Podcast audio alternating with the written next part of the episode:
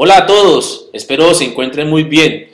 Nuevamente visitándolos a sus casas, esta vez con una nueva clase. Vamos a tratar el día de hoy el tema de los números reales. El objetivo principal que tiene esta clase es realizar los cálculos y estimaciones que involucran el uso de los números reales aplicándose en los intervalos reales. Vamos a recordar un poco lo que hemos visto hasta ahora en cuanto a sistemas o conjuntos numéricos. El primer conjunto numérico que hemos recordado ha sido el conjunto de los números naturales. Un conjunto que ustedes miraron muy bien cuando se encontraban en la básica y su mismo nombre lo dice, natural. Es decir, los que vamos a usar para contar de manera natural. Única y exclusivamente para contar. Luego recordamos un poco el conjunto de los números enteros simbolizado con la letra Z, que incluye a los naturales como enteros positivos, pero le sumamos las cantidades negativas. Luego aparece el conjunto de los números racionales, simbolizado con la letra Q. Este conjunto está formado por todos los fraccionarios, los naturales y los enteros. Recuerden también que los fraccionarios generan tres tipos de números decimales. Pueden ser decimales exactos, es decir, que después de la coma en algún momento termina el decimal. Decimales periódicos puros. Significa que después de la coma, hacia la derecha, se repite de manera infinita un mismo número. Y los decimales periódicos mixtos, quiere decir que son decimales en el que después de la coma hay un número pero después de ese número se repite de manera infinita un mismo número. Todos esos números, bien sean fraccionarios, naturales, enteros o los decimales exactos, periódicos puros o periódicos mixtos, hacen parte del conjunto de los números racionales. Hoy vamos a incluir dos nuevos conjuntos. Uno de ellos es el conjunto de los números irracionales. Son aquellos que no son racionales, es decir, los decimales no periódicos, infinitos no periódicos. ¿Qué significa esto? Después de la coma, a la derecha, se repiten de manera infinita muchos números, pero jamás vamos a encontrar que se repita un mismo número de manera infinita. Esa unión entre los racionales y los irracionales me genera el siguiente esquema, donde vamos a encontrar el conjunto de los números reales. El conjunto de los números reales está formado entonces por los racionales y por los irracionales. Bien, entonces la unión de los dos conjuntos, racionales e irracionales, forma el conjunto de los números reales. Aquí podemos mirar de una mejor manera que el conjunto de los reales incluye a todos los números que hemos visto hasta ahora, incluyendo el conjunto de los números irracionales, que lo voy a ampliar más adelante. ¿Quiénes son los números irracionales? Los números irracionales no son racionales, ¿sí? Y son aquellos que se pueden poner, que no se pueden colocar o poner como cociente de dos números enteros. En otras palabras, son aquellos números que no se pueden expresar como una fracción. Y al no ser fracción, no son decimales, ni puros, ni son decimales exactos, ni son decimales infinitos periódicos mixtos. Bien, ¿quiénes son entonces los irracionales? Los irracionales son todas aquellas expresiones eh, radicales que no son exactas. Bien, por ejemplo, la raíz cuadrada de 2. La raíz cuadrada de 2 no es exacta. ¿Qué significa que la raíz sea exacta? Por ejemplo, la raíz cuadrada de 9. 9 es un número cuadrado, cuadrado perfecto. Es decir, 3 por 3 da 9. Es decir, que la raíz cuadrada de 9 es una raíz exacta. Como la raíz cuadrada de 2 no es exacta, entonces después de la coma, el valor aproximado de la raíz cuadrada de 2 después de la coma es infinita. Jamás vamos a poder determinar dónde termina. Y además, después de la coma se repiten una cantidad de números que no son periódicos, es decir, nunca se va a repetir el mismo número. Además de las raíces cuadradas no exactas, también aparecen las raíces cuya potencia enésima es distinta del exponente que tiene el valor de la cantidad subradical. En otras palabras, todas las cantidades radicales que no sean exactas son irracionales. Hay un número irracional que es muy popular en el ámbito matemático. Es el número pi. Ese número pi es un irracional y es uno de los números que más ha cautivado a los matemáticos. Entonces, el número pi representa o equivale aproximadamente a 3,141592 y se extiende de manera infinita y jamás va a ser periódico. Los números decimales no periódicos son irracionales, para que recordemos un poco esa parte. Es decir, que si usted tiene en la recta real, por muy pequeño que sea el intervalo, hay infinitos números irracionales. Bien, ahora sí vamos a ampliar un poco más el concepto de número real. Los números reales, entonces, está formado por la unión de los racionales y los irracionales y a ellos le vamos a llamar números reales. Y lo vamos a simbolizar usando la letra R, R mayúscula. Ese conjunto de los números reales ya representa todos los números que aparecen en la recta real.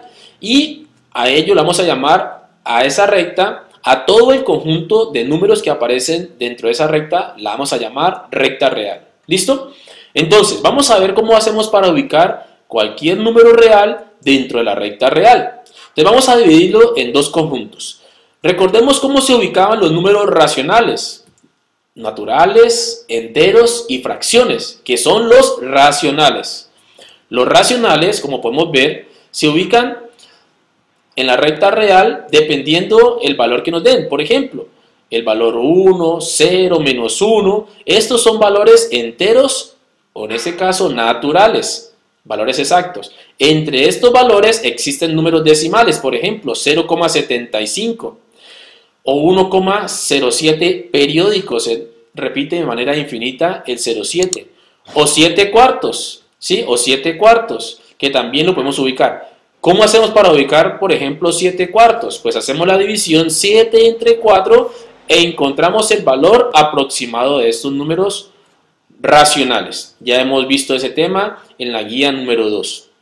Ahora bien, ¿cómo hacemos para ubicar números irracionales? En ese caso que son radicales. Recordemos, podemos hacer dos opciones. Una primera opción es calcular la raíz haciendo uso de nuestra calculadora y ubicar de manera aproximada ese valor en la recta real. Y otro puede hacer haciendo uso del teorema de Pitágoras. ¿Qué dice el teorema de Pitágoras? Pues el teorema de Pitágoras dice que debemos sumar los dos valores al cuadrado para que nos dé el valor cuadrado, en este caso, de una diagonal. Como tenemos que vamos a ubicar en la recta real a raíz cuadrada de 2, al aplicar el teorema de, de Pitágoras, vamos a encontrar lo siguiente. Pero ¿de dónde sacamos la raíz cuadrada de 2? Haciéndolo de manera gráfica. Supongamos que tenemos un cuadrado donde todos los lados valen 1. ¿Sí? Un cuadrado donde todos los lados valen 1. A ese cuadrado le vamos a trazar la diagonal. Si hacemos uso del teorema de Pitágoras, este lado de acá, que vale 1, y este lado de acá, que vale 1, al sumarlos con sus respectivos cuadrados, 1 al cuadrado más 1 al cuadrado, determinamos el valor de esta diagonal. Si aplicamos el teorema de Pitágoras, obtenemos que ese valor es la raíz cuadrada de 2. Recordemos que la raíz cuadrada de 2 es un irracional. Al tomar esta recta o esta diagonal y proyectarla sobre la recta numérica o sobre la recta real, encontramos que donde cae esa recta es aproximadamente el valor de la raíz cuadrada de 2. Como se puede dar cuenta, es un número más grande que 1. Aproximadamente es 1,41, es un número más grande que 1. Ahora bien, si queremos seguir ubicando sobre la recta real esas raíces que no son exactas o todos los números de forma radical, pues simplemente volvemos a crear o a tomar una altura, en este caso la altura sigue siendo 1, trazamos una nueva diagonal y obtenemos un triángulo rectángulo. Este triángulo tiene como altura 1 y como distancia desde este origen hasta este punto el valor de raíz cuadrada de 2. Si aplicamos el teorema de Pitágoras, esta diagonal vale raíz de 3. Si la proyectamos sobre la recta real, nos encontramos que la recta real, es decir, el número raíz de 3, queda ubicado aproximadamente a la derecha de la raíz cuadrada de 2. Y ahí podemos seguir de manera infinita ubicando esas raíces no exactas o números de forma radical. Vamos a mirar unos ejemplos de lo que hemos visto hasta ahora, es decir, que tienen que ver con conjuntos numéricos. Bien, al analizar los siguientes números decimales, vamos a clasificarlos como racionales o irracionales. Veamos pues. Tenemos que 1,7320 58 y sigue de manera infinita.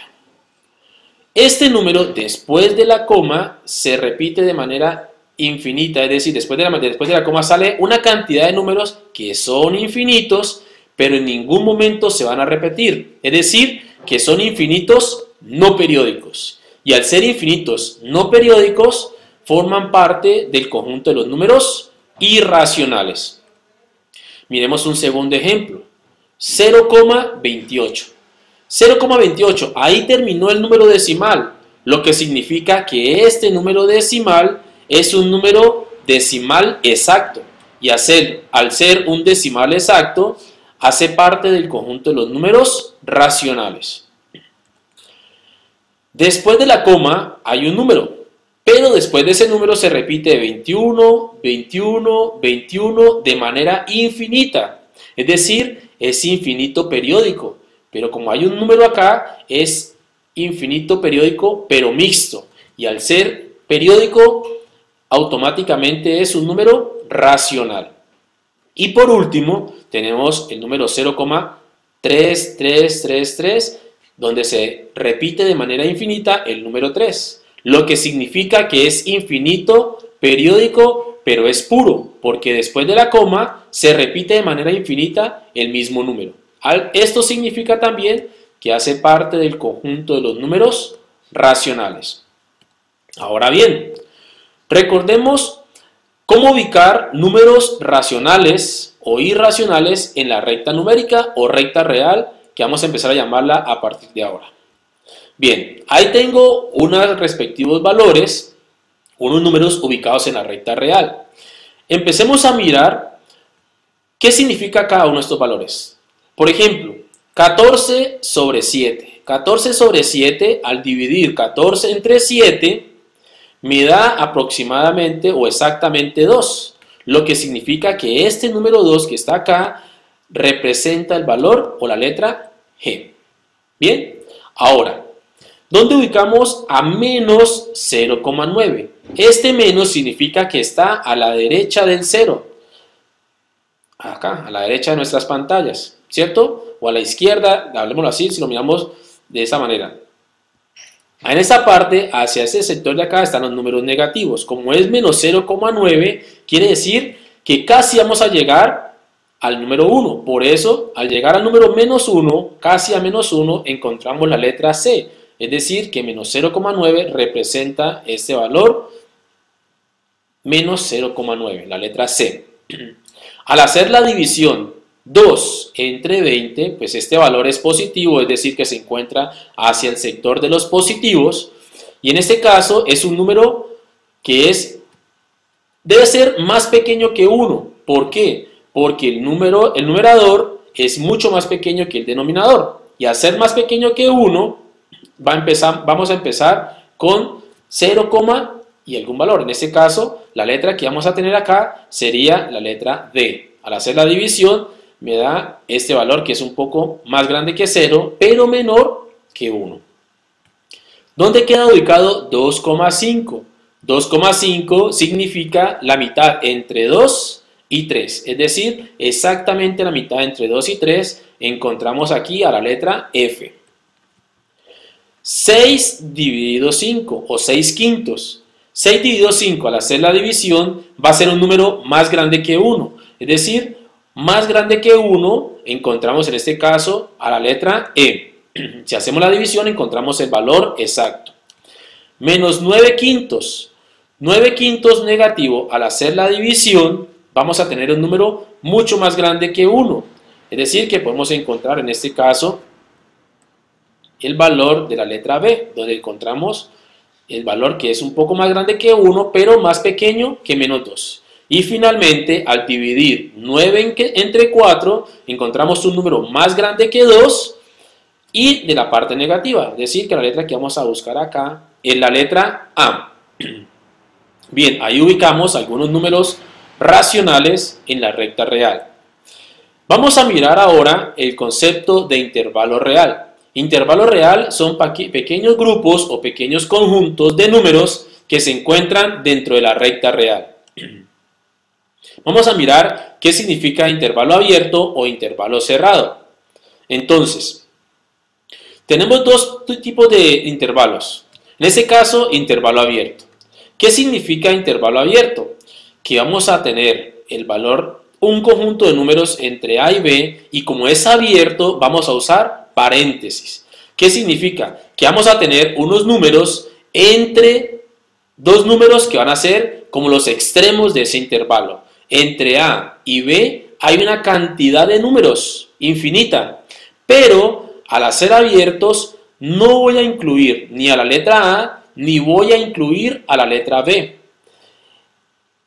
Es decir, que los números que tengo acá resaltados o señalados van a estar dentro de A y dentro de B sin incluir, ¿cierto? Y sin incluir en este caso a los extremos A y sin incluir a los extremos B. Existen el concepto de intervalo cerrado. En este caso vamos a tener prácticamente lo mismo que lo anterior, pero vamos a incluir esta vez a los extremos tanto a A como a B. Por eso el punto acá va a ser un punto negro, es decir, estamos tomando el valor tanto de A como de B. Y para tener una diferencia entre estos dos intervalos, vamos a utilizar el corchete o el paréntesis. Paréntesis indica que no voy a tomar el número y en la gráfica va a quedar un punto blanco o abierto. Y el corchete significa que sí voy a tomar el número y en la recta va a quedar un punto negro. Bien, entonces aquí vamos a incluir a los dos extremos, números que están entre A y B, incluyendo tanto a la A como a la B. Tenemos intervalos semiabiertos. No se preocupen por esos nombres, simplemente estoy haciendo la formalidad del concepto de intervalo, pero en últimas procuro explicarlo de una manera más práctica para ustedes. Intervalo abierto o semiabierto significa que puede estar cerrado en un lado y abierto en otro, o lo contrario, abierto en un lado y cerrado en otro. Por ejemplo, este primer conjunto tenemos que está cerrado porque está el corchete acá y está abierto porque está el paréntesis. Significa los números que están entre A y B contando a la letra A o al número A, pero no contando al número B. De manera infinita todos los números que están incluidos acá. Cuando vayamos a incluir, tenemos que utilizar el igual, mayor o menor igual. Y cuando no querramos incluir, debemos utilizar el mayor o el menor estricto. Ahora vamos a hacer unos ejemplos de este concepto de intervalo real. Tenemos abierto en este caso a la izquierda y cerrado a la derecha. Como se pueden dar cuenta, tenemos varias opciones. Números comprendidos entre A y B, no incluyo la A, pero sí incluyo al valor B. Y por último tenemos las semirrectas, donde no vamos a tener números comprendidos entre, entre ciertos números, sino que vamos a tener o a la derecha de ese número o a la izquierda de ese número. Entonces, por ejemplo, intervalo. Siempre aquí aparece un símbolo que es el símbolo del infinito. Como es negativo, son números muy pequeños, es decir, desde los números muy pequeños, o en este caso abierto en A, desde la letra A sin incluir el número A o la letra A, hacia la izquierda, es decir, todos los números más pequeños que A, los más pequeños que A, se representan X menores que A, los más pequeños que A, sin incluir a A. Ahora bien, aquí tengo los números más pequeños o iguales que A, desde la letra A hacia la izquierda, es decir, los más pequeños que A. Aquí tenemos números más grandes que A. Es decir, desde A hacia la derecha, lo más grande es que A. Cuando hablamos de más grande está a la derecha. Cuando hablamos de más pequeño se encuentra a la izquierda. En este caso, sin incluir, porque aquí sería abierto. Y por último, los números mayores o iguales que A. Desde el valor de A contando a la A hacia la derecha. Bien, miremos entonces ahora sí unos ejemplos para clarificar este concepto de intervalo real. Vamos a representar en notación de intervalo, de conjunto o gráficamente según corresponda a cada intervalo real. Bien, tenemos números, en este caso recuerden que estamos hablando de los números reales, números reales mayores o iguales que 5. De manera intuitiva podemos decir que los números mayores o iguales que 5 serían 5, 6, 7, 8 y hasta el infinito, ¿cierto? En ese caso, más infinito. Gráficamente, si podemos ubicar en la recta real el número 5, como estamos hablando de números más grandes o iguales, el número va a incluir al 5, más grandes o iguales que 5. Y como son mayores, es decir, más grandes, son todos esos números que van a estar hacia la derecha del 5. Esta sería la notación de conjunto, esta es la forma gráfica del intervalo y la notación de intervalo como tal serían desde el número 5, incluyéndolo, es decir, corchete, hasta el más infinito. Del 5 hasta el más infinito. ¿Perfecto? Miremos un segundo ejemplo. En este caso tenemos un intervalo, una notación de intervalo, que son los números que van desde menos 2 hasta 7. Abierto en 2 porque está el paréntesis, pero cerrado en 7 porque está el corchete. Es decir, si en la recta real ubicamos estos dos números, menos 2 iría abierto, punto blanco, y el 7 iría cerrado, un punto pintado. ¿Quiénes son esos números que están entre menos 2 y 7? Pues los números que quedaron entre ellos, comprendidos entre menos 2 y 7. Si queremos mirar esto como notación de intervalo, serían los números que quedaron entre el menos 2 y el 7, bueno, aquí sería un 7, cometí un pequeño error, pero aquí sería abierto, es decir, estricto el 2, y aquí sería cerrado, incluyendo al, 7, menor o igual que 7, aquí sería un 7. Bien, miremos esta gráfica.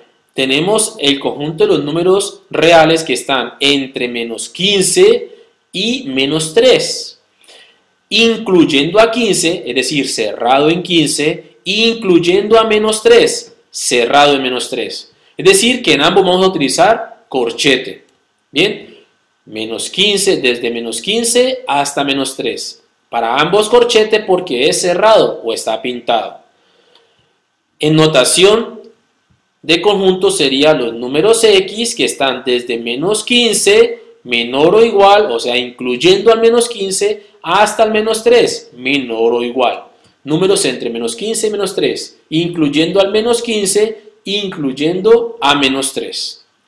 Obviamente en la recta real se organizan o se ubican dependiendo del orden que llevan ahí. Por último, miremos cuál sería la notación de intervalo y la gráfica para los números más pequeños o menores que 1.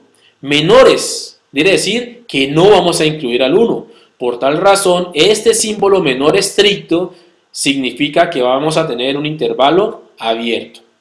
Si ubicamos en la recta real al 1, y estamos hablando de los números más pequeños que 1, serían todos estos números que van hacia el lado de acá.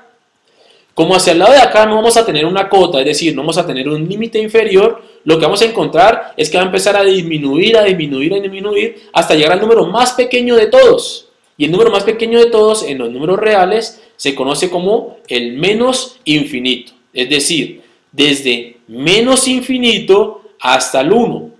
El infinito siempre va a ser abierto, porque si usted encuentra el número más grande o más pequeño, y lo quiere llamar como el más grande o el más pequeño, siempre va a haber uno más grande o uno más pequeño, por esa razón nunca lo va a poder capturar y nunca va a poderlo encerrar, es decir, nunca jamás va a poder ser un corchete, siempre va a ser paréntesis el infinito. Entonces vamos a hablar que desde menos, desde 1 hasta el menos infinito. Bien, entonces ese es el concepto, en este caso, de intervalo real. Ahora sí vamos a practicar. ¿Qué vamos a hacer? Pues vamos a descargar la guía número 4 y la vamos a resolver en tu cuaderno. Estoy notando que algunos de ustedes no están leyendo la guía. Ahí por todas partes dice resolver esta guía en tu cuaderno de matemáticas. Pero aparte de eso, quiero que investiguen un poco el significado que tiene el número irracional pi para las matemáticas. Es uno de los números que más cautiva a los matemáticos tanto de la antigua época como actualmente. Ese número es un número irracional y quiero que ustedes investiguen un poco sobre el significado del número pi en las matemáticas. También los invito a que revisen de manera constante el Facebook de nuestro liceo y enterarse de todas las fechas que vamos a tener en cuenta para el proceso de nuestras clases virtuales. También les pido que sean muy puntuales en los horarios y fechas que se asignan para cada uno de los compromisos con el área, para que pues tengamos una mejor participación y podamos tener unos mejores resultados en cuanto a la parte académica y obviamente en la nota. No duden en contactarme si tienen algún tipo de duda, pero sí les pido que lo hagan en los horarios de trabajo estipulados por nuestro liceo. ¿Dónde van a contactar? Pues me pueden contactar en mi correo electrónico, bien sea el correo institucional o el correo personal. Me, pueden contactar en mi sitio web, me pueden contactar también a través del WhatsApp o finalmente pueden mirar este video y mucho más a través de eh, el canal de YouTube Profe Manuel 12. Espero que se encuentren muy bien. Un abrazo para cada uno de ustedes nos veremos muy pronto.